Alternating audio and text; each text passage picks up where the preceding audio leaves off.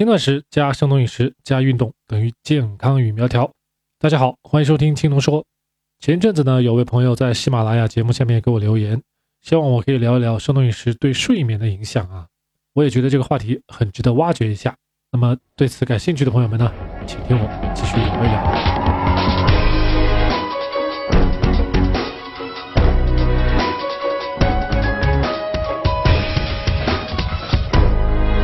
那坚持生酮饮食一段时间的朋友们，可能都有亲身体会，那就是白天精神很充沛，夜晚睡眠质量非常好。我自己也是同样的体会啊。我曾经非常胖的时候，夜晚起来上厕所可能都要两三趟啊。那个时候由于脂肪肝也很严重，必须要侧着身子才能稍微睡得安稳一些。这些近乎于疾病的现象呢，确实会严重影响睡眠的质量。人体的睡眠通过观察脑电波，科学家给它分了好几个等级。最浅的一级，脑电波频率最高，近乎于人们清醒时的状态啊！而且这段睡眠过程中呢，眼球会不规则的运动，所以被称作快速眼球运动睡眠啊。在这个层级呢，人们往往会做一些非常栩栩如生的梦，醒来还能记得梦的内容。很多咱们白天形成的记忆会在这个阶段巩固啊。最深一级的睡眠呢，也就是第四级，脑波非常的平缓，频率也很低，被称作慢波睡眠，说明这段时期大脑的绝大多数的神经活动基本都停止了啊，大脑呢处于深度的休眠状态。大家经常听说的 delta 脑波，说的就是这个阶段。在快速眼球运动睡眠和慢波睡眠之间呢，科学家还细分了一二三三个等级。这三个等级呢，实际上界限非常模糊。我们在这儿呢，现在也不用具体的了解。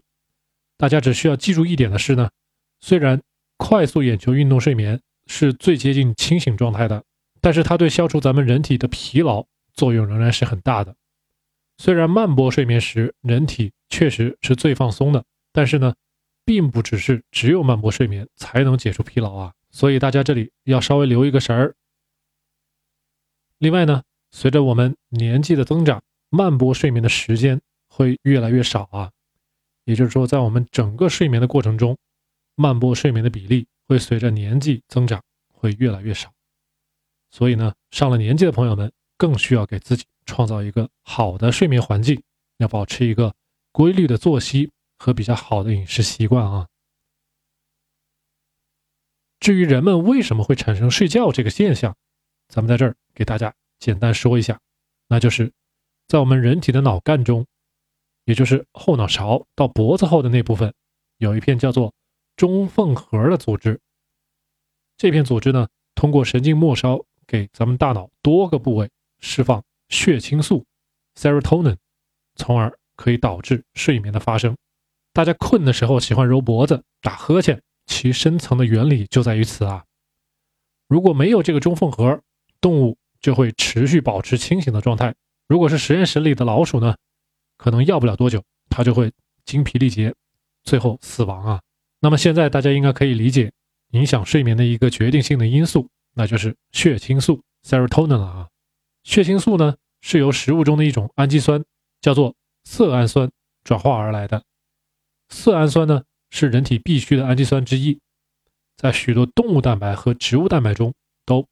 普遍的存在着啊，尤其是巧克力啦、牛奶、酸奶、奶酪、鸡蛋、鱼类、猪牛羊肉、家禽、巴旦木、葵花籽这些啊，这些食物中含量都很高。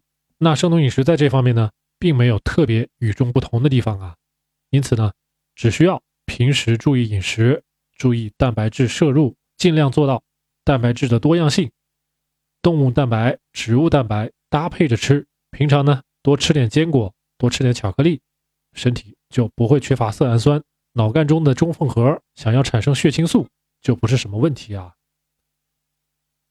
另一个影响睡眠很重要的一点是呢，我们的神经系统。平常我们经常听说的，睡前不要看电视，不要玩手机，不要去听嗨歌，都是这个意思。外部的灯光、音响还有画面。对我们的交感神经还有副交感神经的影响是非常深层次的，可能会让这些神经一直处于紧张的状态啊。虽然我们的大脑会告诉咱们该睡觉了，但这些神经呢，并不会立刻就休息啊，因而咱们就很难进入到慢波睡眠。人们睡觉往往是在晚上十点半到半夜十二点左右，在这段时间里呢，由于人们已经停止了进食，那血液中的血糖的来源往往是来自于肝糖原的分解。对于长期高碳水、低脂肪饮食的人们来说，往往血糖的自我调节能力比较差，在睡眠初期呢，往往可能由于胰岛素分泌偏多，导致短时间之内血糖的浓度偏低。这个时候，身体就会激发肾上腺，分泌肾上腺素，还有去肾上腺素以及皮质醇，在短时间之内呢，释放肝糖原，或者呢，让肝脏进行糖异生，同时收缩血管，增高血压。来迅速提高血糖浓度啊，那血糖浓度低又没有得到缓解的话呢，人们在睡觉的时候就会觉得饿。另外，由于肾上腺素和去肾上腺素都属于神经传导介质，而皮质醇呢，就是我们常说的压力激素，这三样激素加在一起，还会让咱们人体的神经系统处于一个紧张的状态，从而阻碍了咱们大脑进入慢波睡眠啊。慢波睡眠。它往往发生在咱们入睡后的头几个小时，如果这段时间受到了影响，那么整个晚上的睡眠质量就大打折扣了。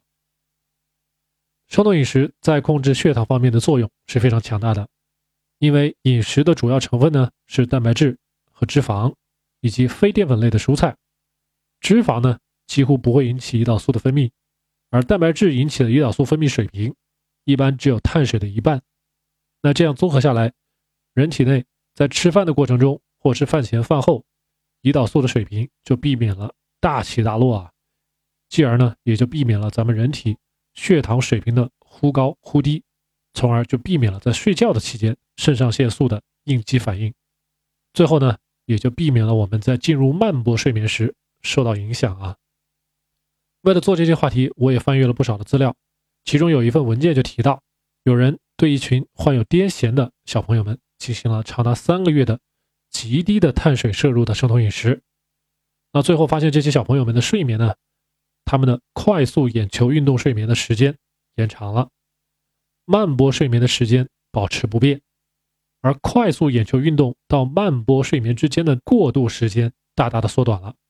正是由于这个过渡的时间减少了，这些小朋友总的睡眠时间是缩短的，而睡眠质量呢反而更加好了啊。所以，刚刚开始的时候，我给大家提醒了一句，说，并不是只有慢波睡眠才会消除疲劳。这些小朋友们的睡眠质量的增加，正是在慢波睡眠没有增多的情况下，而快速眼球运动睡眠的时间增加了，从而睡眠质量变好了啊。因此呢，我们可以总结到，生酮饮食通过保持不进食的阶段，体内血糖浓度的稳定，缩短了咱们人体进入慢波睡眠所需要的时间。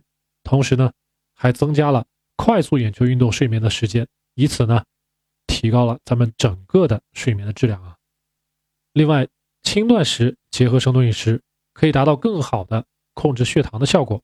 所以说，轻断食也可以帮助改善睡眠质量。那另外，生酮饮食比较久的朋友也会发现，咱们白天其实不怎么容易犯困。我相信这个现象呢，和咱们晚上高质量的睡眠。和平时咱们身体处于比较高水平的脂肪代谢是脱不开关系的啊。以上呢就是我从生理学的角度，从生酮饮食对睡眠的影响所做的一个正面的阐释，希望对大家有所启发。好了，今天的节目就到这里了，希望大家别忘了给我点赞。没有关注青铜说的朋友们，请您赶紧订阅咱们的栏目。建议大家多听几遍节目，加深印象。对本期话题有疑问和建议的朋友们呢，请您随时留言，或者在微博和微信上与我联系。如果可以将节目分享给有需要的亲戚和朋友的话呢，那是再好不过的了。感谢大家收听，咱们下期再见。